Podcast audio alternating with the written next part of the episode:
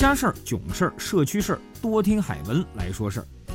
自从开放单独生二胎政策之后，海文身边的许多朋友掀起了健身潮，戒烟的、禁酒的也不在少数，都想在青春的尾巴上搏一把。结果两孩子相差十六岁，小子大学，老子退休。对于海文来说，喜忧参半。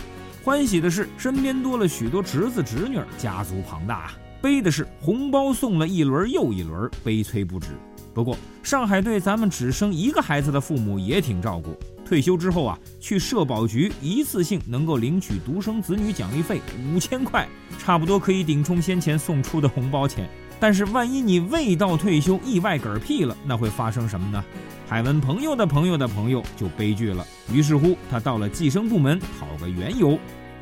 这个政策是肯定没有的，主体是谁？就受奖励的主体是谁？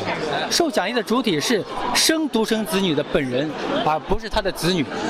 他本人都已经不存在了，主体消失了，他没有办法再享受到这个奖励了。为国家尽了义务了，他生了一个，没生两个，他活着的时候没没国家尽义务，他享受权利是本人，而不是他的子女。对呀，现在没他他已经死亡了。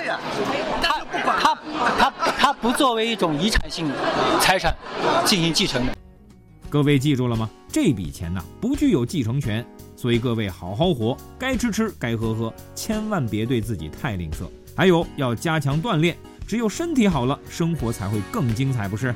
海文决定拼了，为了自己，也为了子女，更为了政府还能想起咱做出的贡献。不管怎么说，也要挺过退休。得嘞，打今儿开始健身，各位也要加油哦。好了，我们下期再见。